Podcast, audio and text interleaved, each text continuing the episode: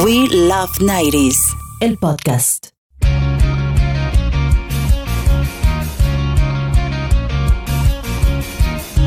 Hola, hola, ¿cómo están? Yo soy Michael Ruiz. Bienvenidos a Will of Nighties, el podcast. Cada 15 días más o menos estamos trayendo a nuestros compañeros de Super Radio en los 102.3 FM, donde pasamos el programa Will of Nighties. Entonces queremos conocer un poco más acerca de nuestros compañeros y compañeras también cómo fue que iniciaron en radio, qué hacían en los 90, cuáles son sus proyectos, sus anécdotas y todo lo que los ha hecho pues llegar a ser tan populares y a trabajar en una emisora tan importante como lo es Super Radio. Además de los podcasts y de conocer a nuestros compañeros, recuerden que aquí también podrán escuchar los programas pasados de Will of Nighties para que no se pierdan detalle de todo lo que hemos puesto, hablado en el programa, de todos los éxitos que hemos sonado en el programa que recuerden es todos los sábados a las 2 de la tarde a través de Super Radio en los 102.3 FM. Tenemos una invitada súper especial el día de hoy. Ella pues es periodista, es locutora, presentadora de televisión, emprendedora, mamá, bailarina, cantante. Glenda Medina es de todo. Ella hace un programa los domingos aquí en Super Radio que se llama History Tracks, que por supuesto les invitamos a no perdérselo todas las semanas, todos los domingos, a partir de las 10 de la mañana. Así que, pues, escuchemos lo que tiene que decir Glenda aquí en el podcast de Will of. Les damos la muy cordial bienvenida y que lo disfrutes.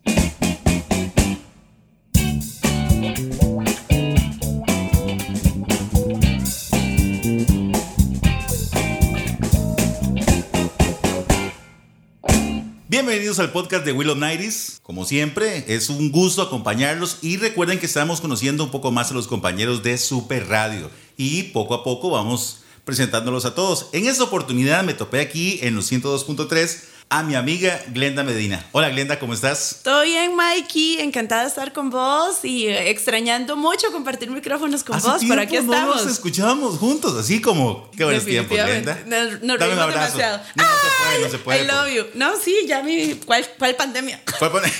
¿Pandemia? Lo que pasa es que no te abracé porque yo sé que si no te abrazo te echan de la casa por todas las medidas de seguridad que vos tenés. Entonces yo estoy clara que vos estás, digamos que yo en este momento estoy en un ambiente libre de COVID. Muy bien tranquila. Sí, todo bien, yo sé que no me pegaste el COVID. Exacto. Bueno, muy bien. Vengo de eh, la Cali, digamos. Eh, bueno, yo ya no. No, yo sé, bueno, sí, yo todo bien por vos.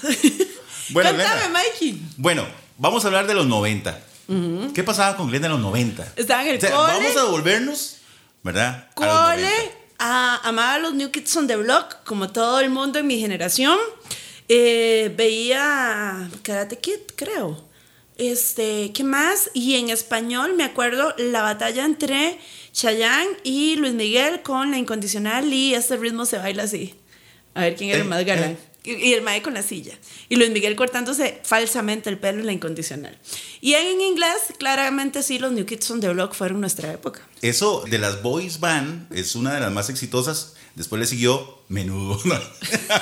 No, no, no, no. No, no te acuerdas los venezolanos que eran unos maes así como tipo los fantasmas del Caribe. ¿Quién se acuerda de eso? Vean, pilla Michael, no se acordaba.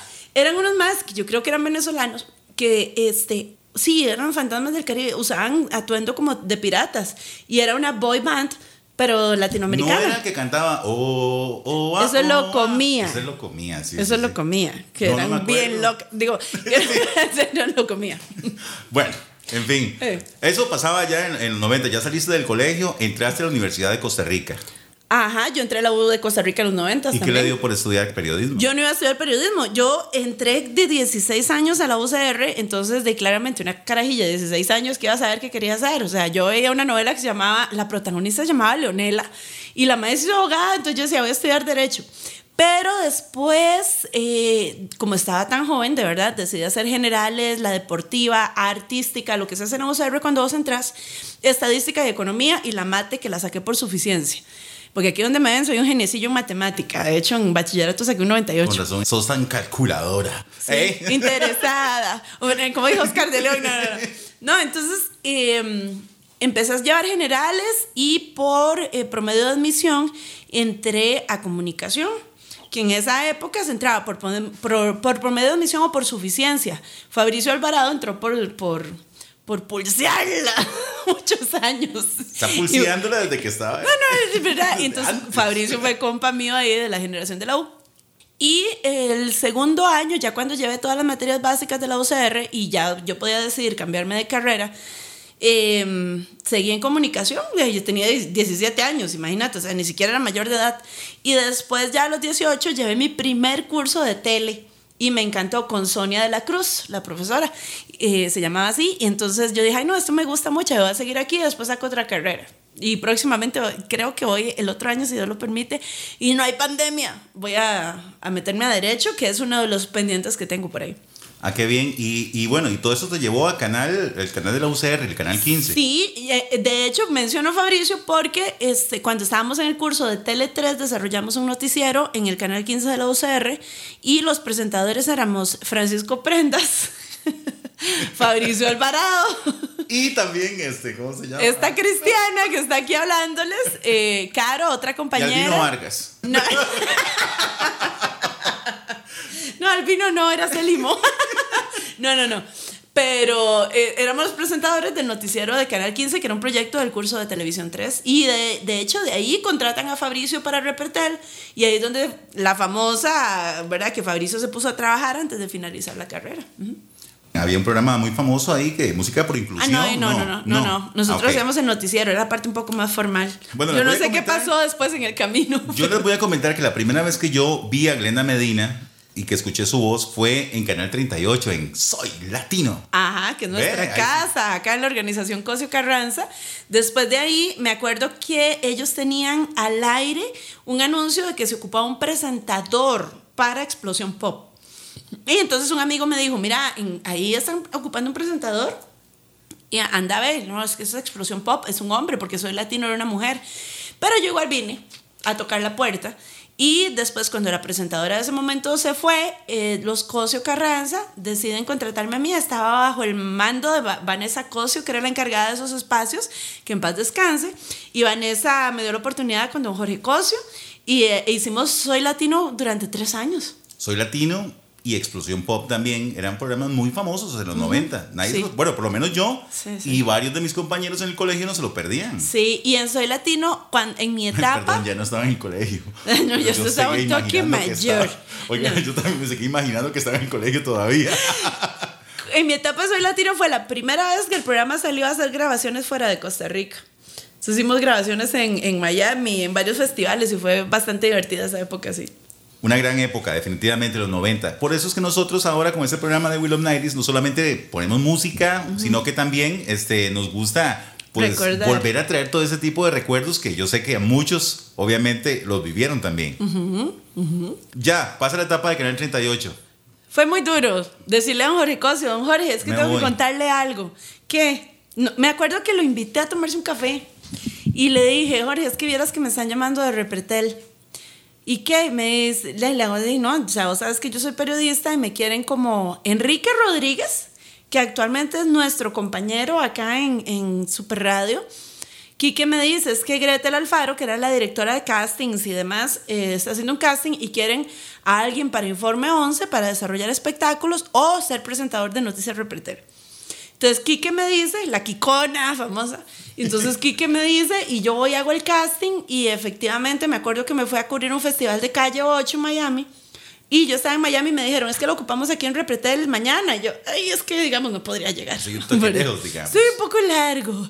Claro, ese fin de semana fui y me compré toda la ropa posible para ser presentadora ya de Repretel. Y fue muy gracioso y ahí empezamos la etapa. Después, eh, bueno, me hicieron una entrevista, no sé qué. Después le dije a don Jorge, don Jorge, y me dice, no, o sea, usted aquí creció y yo no, jamás te voy a negar esa oportunidad. Y seguimos siendo grandes amigos hasta que hace cuatro años volví a esta mi casa, la organización Cosio Carranza, a hacer Historic Tracks. Y es que Canal 38 fue un, este, un lugar en donde muchas personas se desarrollaron en televisión. Uh -huh. Randall Vargas, vos, uh -huh. Marilyn Gamboa. Uh -huh, y varias uh -huh. eh, personas que hemos visto a lo largo del tiempo en televisión también. Bueno, y eso de, de, de, de la farándula ya fue eh, en Informe 11. O sea, Sí, fue en- una sección de farándula que Sí, tenías. en Informe 11 decidieron hacer una sección de farándula, pero fue muy diferente porque no querían que fuera la típica notas enlatadas o fulanito sacó un disco o salió un nuevo programa de radio, sino que eh, como Informe 11 su formato era la historia detrás de la noticia, teníamos que hacer historia detrás de la farándula. Y recuerdo perfectamente mi primera nota porque yo llegué a Repretel después de ese famoso viaje y me dicen, eh, hoy salís a presentar, ¿qué, ¿qué vas a presentar en el programa? Y yo, vengo llegando. Digamos, ¿qué voy a hacer? Entonces, y era el reto de no ir a hacer una nota común, sino una historia. Sí. Y se me ocurrió llamar a mi amiga Elena Umaña y le digo, Elena, nadie sabe que vos sos la que te cosas tus trajes. ¿Podemos hacer una nota de eso? Véngase. Y ahí fue mi primer nota en República. Véngase para que nos pongamos a poner a valorios aquí en el sombrero. Ah, no, yo salí llena de escarcha ese día. Pero fue muy rico porque la gente decía, como Elena se hace los trajes, qué vacilón. Entonces, pero era algo que yo sabía por la amistad y creo que lo bonito de ese trabajo de farándula, y, y te lo vengo a decir aquí, uy, no sé cuántos años después, eh, casi Diez. 15 años y casi 15 años después. Es que hoy por hoy esa gente siguen siendo mis amigos y hoy por hoy cuando nos sentamos a conversar me siguen contando cosas muy íntimas que muy poca gente conoce. Y creo que eso fue lo que llevó esa confianza y esa amistad a tener un, un espacio muy exitoso adentrándonos en lo que era cada persona más allá de su imagen de artista, de actor, de presentador, etcétera, etcétera. Tuviste la oportunidad también de entrevistar a muchos artistas, tanto acá en Costa Rica en conciertos como en el exterior. Sí, sí, Con correcto. Informe 11. Correcto. Hay, hay una foto que también me, me gusta mucho, la que salís con Juan Gabriel. Así es, a la Hay una mejor- historia con Juan Gabriel. Esa es la mejor entrevista del mundo mundial para mí, porque Juan Gabriel nunca le daba entrevistas a nadie. Y recuerdo bien que Repretel me manda porque había un concierto con Juan Gabriel después de la Teletón México, una semana después, en, en diciembre. Y me mandan a entrevistarlo, lo esperé tres horas y por esperar a Juan Gabriel tres horas no pude ir a Televisa por los pases de Teletón México donde iba a estar Gloria Estefan sin bandera, que estaban pegadísimos en los noventas, y un montón de artistas más. Entonces, bueno, para no ser largo el cuento, logro entrevistar a Juan Gabriel. Eh, la entrevista fue bastante exitosa, tanto que él me dice, vas a ir a mi concierto esta noche, el Estadio Azteca, la Teletón. Y le digo, no, no puedo ir porque no pude ir por estarte esperando acá, bla, bla, bla. No, tú vienes conmigo, te vas en mi carro con mi staff y vas a mi camerino. Y yo me encargo que vayas al concierto. Claro, o sea, yo dije, si yo me pude haber quedado sentada ahí con Juan Gabriel en, en el camerino, que tenía, es- era espectacular la cantidad de flores que le habían mandado los fans, la disquera, Teletón, patrocinadores, etc. Pero yo dije, no, no, no, ¿cómo? O sea, aquí a dos puertas está Gloria Estefan, aquí a dos puertas está Sin Bandera, aquí hay un montón de gente famosa, Adal Ramones era el conductor, tengo que llevar esas entrevistas a Costa Rica. Entonces me la ingenié, me fugué, y cuando estaba haciendo las entrevistas afuera, eh, me topó a Adal Ramones y le digo, mira, ocupo entrevistarte para Costa Rica, ya se ve mucho otro rollo. Y Adal nunca se me olvida que me dice, ¿dónde estás? ¿Por qué estás aquí en backstage? Deberías estar en el sector de prensa. Y le digo, es que estoy en el camerino Juan Gabriel. Y se vuelve a Adal Ramones y me dice, ¿cómo en el camerino Juan Gabriel? Sí, es que lo estaba entrevistando ahora en el hotel.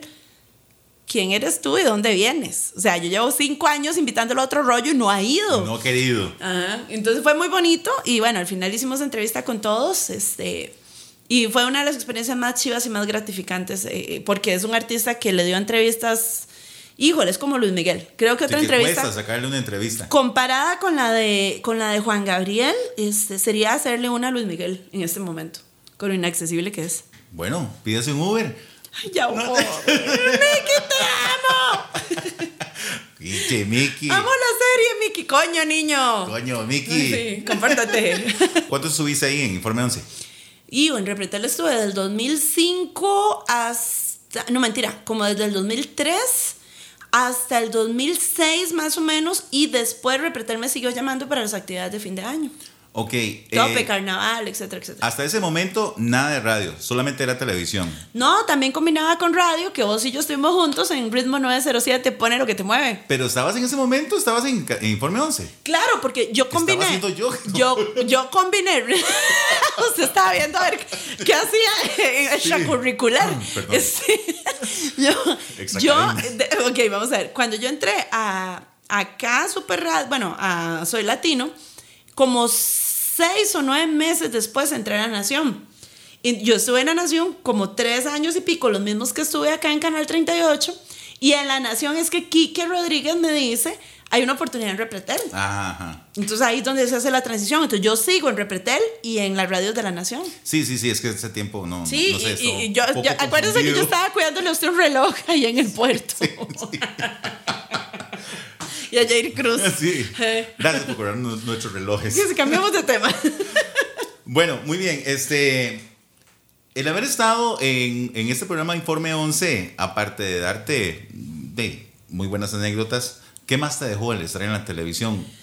Híjole, eh, más carácter, este, afortunadamente, y eso lo digo hoy por hoy, yo no estuve en una época en, las que, en la que las redes sociales eran tan explosivas, tan juzgadoras, tan duras, eh, porque mm, tuve carácter para soportar críticas y demás y comentarios positivos, lo que viene en un trabajo en televisión y perder tu privacidad, que es complicado ya per se. Mucha gente me decía a mí, ay, es que Glenda es una odiosa, me la topé y no me saludó. Y Mikey, usted que me conoce a mí, yo siempre ando ahí como, voy a decirlo a lo tico, a lo tico, jeteando, ¿verdad? Entonces yo nunca ando viendo a ver quién me ve y quién me saluda. Y la gente suele percibir eso como que, ay, qué odiosa Glenda, no me saludó. Y es muy comprensible porque para la gente yo estaba todas las noches en su casa. Sí. Entonces yo era parte de su casa, de su entorno familiar, y cuando me topaban en la calle, tal vez yo no volteaba a ver o andaba en mi ride y eh, qué odiosa, no me saludó, ¿verdad? Entonces fue complicado eso, pero ya cuando la gente llegaba y me hablaba y toda la cosa, ya veían que no era por odiosa, sino por despistada. Pero sí, digamos, si las redes sociales hubieran estado en esa época, eh, hubiera sido duro, porque creo que la gente ahora es muy, es como un coliseo romano, ¿verdad? Quiere ver sangre, nada más. quiere ver sangre. Entonces Exacto. es complicado. Pero afortunadamente, ahora por ejemplo me pasó algo muy gracioso que vengo de almorzar. Y entonces este, me llamaron al señor administrador para, para, para que llegó a ver cómo estaba la comida de la historia. Y entonces le digo yo, bueno, este, tal vez usted no me conoce, pero yo tengo una empresa de comunicación y mercadeo, bla, bla. No, no, aquí todos en el restaurante sabemos quién es usted. Y me hizo mucha gracia, porque le digo yo, ok. Y yo muchas veces paso desapercibido de eso. ¿Verdad? Es algo que yo, no, yo soy compensada. En resumen, cuando me vean, llegan y me saludan sin miedo. Sin miedo. Sin miedo. Exacto. Sí. Exacto. ¿Estuviste en TVA? Sí. TVA, sí, cierto. Es Sí. que saltamos esa parte. Ah, ¿Eso qué fue? Como en el. Oye, yo no era pollillis. Este, en TVA. usted me ponía maíz y yo llegaba a comer de su No, mano. digo, no. ya no. Este, claramente. tiempos pasados. No, no, ya ahora son la gallina del gallinero. Entonces, este, en TVA hicimos la práctica de la U, de la UCR, y yo hice un programa que se llamaba TVA Magazine, que era una revista de espectáculos. Que aunque los del 7 lo nieguen, mucho de 7 estrellas salió de TVA Magazine, el concepto muy similar. Y entonces eh, yo hacía música, la parte de música, y de ahí vino la experiencia. Esa fue mi práctica profesional de la U. Y de ahí vino Canal 38 y después Repretel. Muy bien, eso de los espectáculos, como que sí, sí, sí ha venido contigo. Contigo. Con Contigo vos. aprendí Que existen nuevas y mejores. Como pulseo la entrevista con Luis Miguel, mae. Imagínate. No, necesito eso en mi vida. Hacer cuánto pagan. Más todo necesitado de plata. Lo que sea. Otro capítulo de Netflix. Por favor. Coño, Mickey. Óigame. Este. eh, esto del. de- del, del espe- no le digamos espectáculo, del chisme. ¿Verdad? El, el tiki-tiki. ¿Verdad? ¿Dónde comenzó? O sea, ¿cuál fue tu primer programa o cómo fue eso? De los sobrinos de la tía con vos. No, acuérdese que antes de eso usted hacía fama en azul. Claro. Yo tengo los jingles originales de fama. Claro, hacíamos en Azul, sí, 99.9 un programa que se llamaba Fama, pero no era chisme, Era era, espectáculo puro. A los otros sí era puro chisme. Ay, y cómo nos divertíamos. No, eh, sí, fama era espectáculo puro, era igual, eh, noticias, lanzamientos de discos, este, no sé, lo, lo que pasaba en la farándula internacional con artistas y, y mucho local. Yo siempre he tratado de apoyar el trabajo de artistas nacionales cuando le ponen bonito y son buenos, ¿verdad? Que lo diga Carlos Goyenaga. Ponga el disco de la solución. Ponga el disco. No, no, no. Ponga el disco de Calúa. No. Lo cual nos lleva a nuestro programa, porque hicimos un programa juntos, ustedes que están escuchando el podcast, hicimos un programa juntos en 89.1 La Superestación, al cual se le bautizó como Los Sobrinos de la Tía, de la tía Selmira. Que ahí será chisme a nivel descarado. Ahí, ¿eh? Nos enrollábamos las mangas. No, no, pero no fue con, sin ninguna intención. Un día de estos. Es que vamos a ver, la diferencia que hicimos nosotros en los sobrinos es que eh, contamos chismes claramente, porque era originado de tía Selmira, pero no éramos dañinos, éramos choteros. Choteros. Éramos Chota choteros. pura. Chota pura y la gente se divertía y no hacíamos daño. Lo feo fue cuando. nos constaba. No. Bueno, Eso fue lo que llegó a nosotros, en verdad. Exacto. Lo feo fue cuando vinieron otros programas que sí era puro chisme, a hacer daño, ajá, a intrigar, a, a mortificar a la gente, ya ahí se desvirtuó. Y creo, Michael, que desde ese momento el concepto de espectáculos en el país se devaluó totalmente. Sí. Y se devaluó absolutamente el concepto de farándula. Porque ese programa llegó a exponer a la gente de farándula, los famositicos, los de la avioneta set, como le decía la tía Selmira, como un montón de modelos que no ejercían el modelaje, sino otra profesión, como un montón de chulos, como un montón de gente que, que era problemática, porque ellos generaron ese concepto. Y realmente no era así, era muy blanco, era muy bonito. Acuérdense cuando íbamos toda la farándula a los, a los eh, Halloweens de Tango India, era tan sano.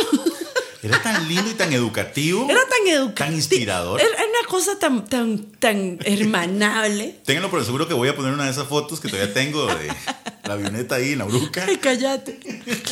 Pero eh, nuestro programa era de chote, era muy vacilón. Y, y sí, contábamos chismecillos de la farándula. No, buenísimo. Fue cuando Catalina Mendieta se estrella con el doctor Rivera. Y le hicimos la viquina en versión Catalina, ¿te acuerdas? Y, y era tan sano, vea qué bonito, era tan sano que mientras nosotros hacíamos el programa jodiendo y la viquina, en lugar, Catalina en lugar de la viquina se, se fue con un doctor, se estrelló por amor, decía el estribillo. Yo tenía al doctor Rivera y a Catalina en la línea muertos de la risa. No sé si a vos te pasa, pero a mí todavía me preguntan por el programa Los Sobrinos. de que 100%. mucha gente en salas de redacción, inclusive en, en un canal aquí en La Bruca, en Repetel, escuchaban el programa a mediodía y se morían de la risa porque muchos de esos eh, comentarios eran acerca de sus compañeros que salían al aire. Acuérdese, decíamos de Nadia, ¿qué crees para Navidad? ¿Qué la qué? Casémonos. Qué lindo. Y el día que invitamos a Johnny Araya, porque teníamos el conflicto de Isla Calero, y a este genial de Michael, estamos con Johnny Araya en la cabina, y entonces don Johnny en su investidura de alcalde, hablando como el alcalde de San José, Le pusimos el alcalde diamante, ¿me acuerdas? le dijimos del alcalde diamante en pleno programa, Ay. pero no importa, pero este menso, porque no hay otra palabra, asume su, su facilidad para repetir acentos y dice, eh, Johnny es nuestro, pues. Y ver a Johnny Araya reventado de la risa, de- dejando su seriedad de alcalde en los micrófonos de los sobrinos fue comiquísimo. Lo están saludando. eh. Sí, ahí está Eddie. ¡Oli! Eddie, de hecho, va a ser otro de nuestros invitados porque también hay un pupi ahí que investigar. Ah, Ese huepuña perro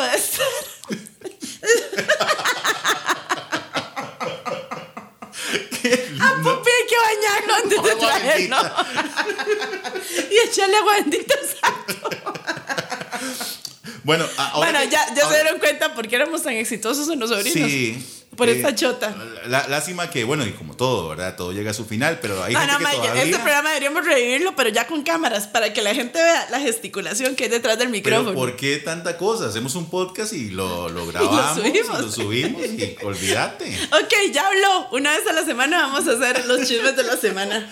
Óigame, bueno, ahora, eh, ahora dijiste algo acerca de tu, de tu empresa de comunicación. Contame un poquito de eso. Muy Bueno, yo cuando salí de Repretel decidí eh, dedicarme un poco más de corazón a lo que era comunicación y relaciones públicas, que es mi, mi profesión, digamos. En la UCR uno sacaba comunicación con énfasis. Y a mí me encantan las relaciones públicas y todo el que me conoce sabe que yo soy muy PR con la gente, muy de hacer contactos, amigos y facilitar cosas. Entonces por ahí va la cosa y también pues hago mercadeo, hago comunicación. De hecho aquí en Super Radio se anuncia. Si ocupan publicidad para su empresa, redes sociales, es info arroba glendamedina.com. Así es, muy bien. Excelente. Ya, ya casi vamos terminando. Sí, hemos hablado tanta paja. Ya vamos terminando. Pero también contame, bueno, volviste aquí nuevamente a la organización Coso Carranza y desde hace cinco años haces History Tracks. Sí, el tema fue que yo estaba con Andrés Quintana, que fue nuestro jefe después de, bueno, cuando estábamos en los sobrinos de la tía. Yo tengo a Elena, mi, a mi pequeña, que tiene una, una tienda de tie-dye, síganla. No, entonces, es ¿Una tienda qué? de tie-dye. No he visto. Ok, vamos, vamos. Estamos en un programa de noventas, ¿ok? ¿Se acuerdan del ácido wash? Sí, claro, cuando La- hacíamos... ok, la moda volvió, Pero en estas nuevas generaciones se llama tie-dye. Ay, qué fino. Ok, entonces mi nena, que tiene 8 años, empezó a hacer camisetas tie-dye y ya eh, nos- a- hemos vendido una cantidad considerable de camisetas y está siendo una microempresaria con 8 añitos. Bueno, me parece demasiado bien. ¿eh? El ácido wash, volvió el ácido wash en los 90, pero ahora se llama tie-dye. Bueno, que dicha para sacar mis pantalones ha sido wash, todo, todo flaco. Ya no Que no le van a quedar, digamos. Es que si Michael se mete en los pantalones ácido wash, Jay, Sí, este, no. sé. Oye, y que se va a meter en los pantalones ácido wash. Oiga, Eddie, por cierto, ya, ya dije aquí en el Ya podcast dijimos que... que vas a traer a Pupi, pero que hay que lavarlo, porque ese Pupi No, ya no, no, no, no, sin él. Yo vengo solo, yo soy yo, yo soy la única persona, yo soy yo. Así es que muchas gracias, perdón. Y qué bella que te ves. Ya estoy divis. bueno, eh, ok, y hicimos el programa en helicóptero que era el reporte del tránsito. Estuve un año montándome en Un helicóptero año, sí, todas las madrugadas.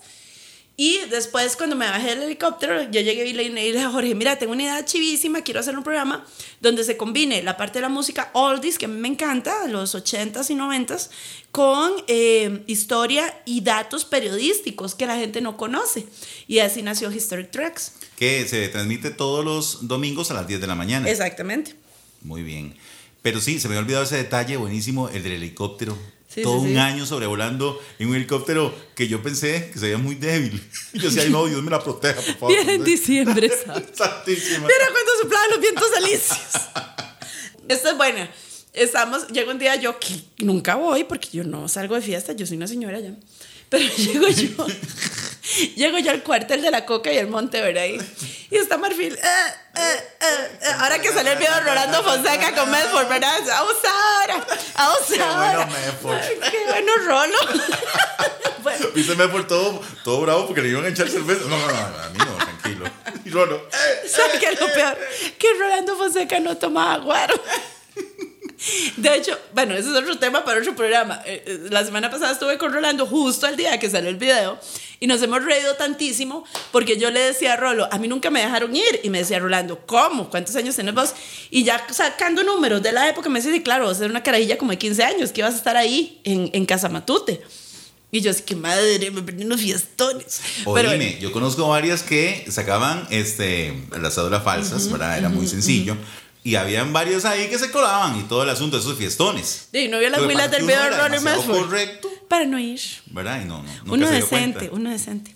Sí, pero entonces eh, este, fue muy gracioso porque ya nos perdimos. ¿Estamos hablando del helicóptero o qué? Estamos hablando del helicóptero. Ah. Marfil. Entonces resulta que soy yo en el cuartel y cuando el piloto con el que teníamos que volar al día siguiente a las seis y media de la mañana, eh, eh, No, ay, qué miedo. una viuda me propuso. Tan, y yo, tan, tan, tan, tan. exacto. Y yo se le tocó el hombro por detrás. Amigo. Yo, ¿qué está haciendo usted aquí digamos? y me dice el mae ay Glenn es que hoy es mi cumpleaños Tráigale güero a este mae. Claro, y era el día siguiente volando en el helicóptero.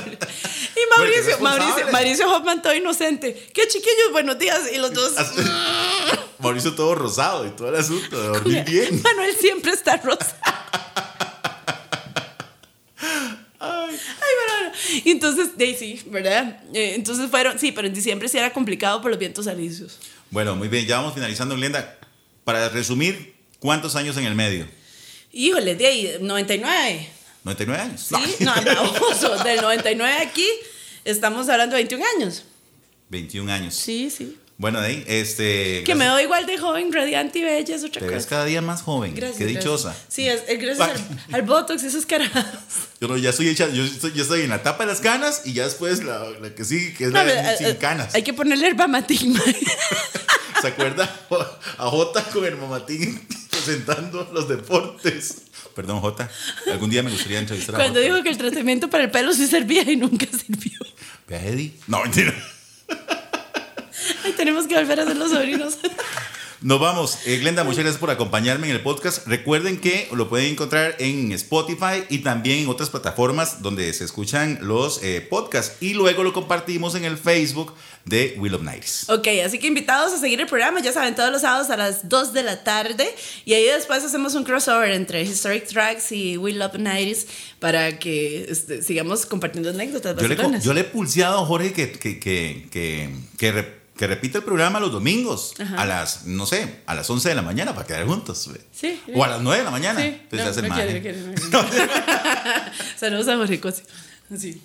Pero bueno, podemos repetirlo. Bueno, Mikey, muchas gracias por invitarme. Nos vemos, Glenda. Y próximamente los sobrinos en podcast. No, de- por lo menos una vez a la semana vamos a hacer esa Es- bromita. sí, sí, ya vimos vacilón. que Ya vimos que nos sigue fluyendo con la misma naturalidad de siempre. Muy bien, nos vemos. Chao. Y muchas gracias por escucharnos.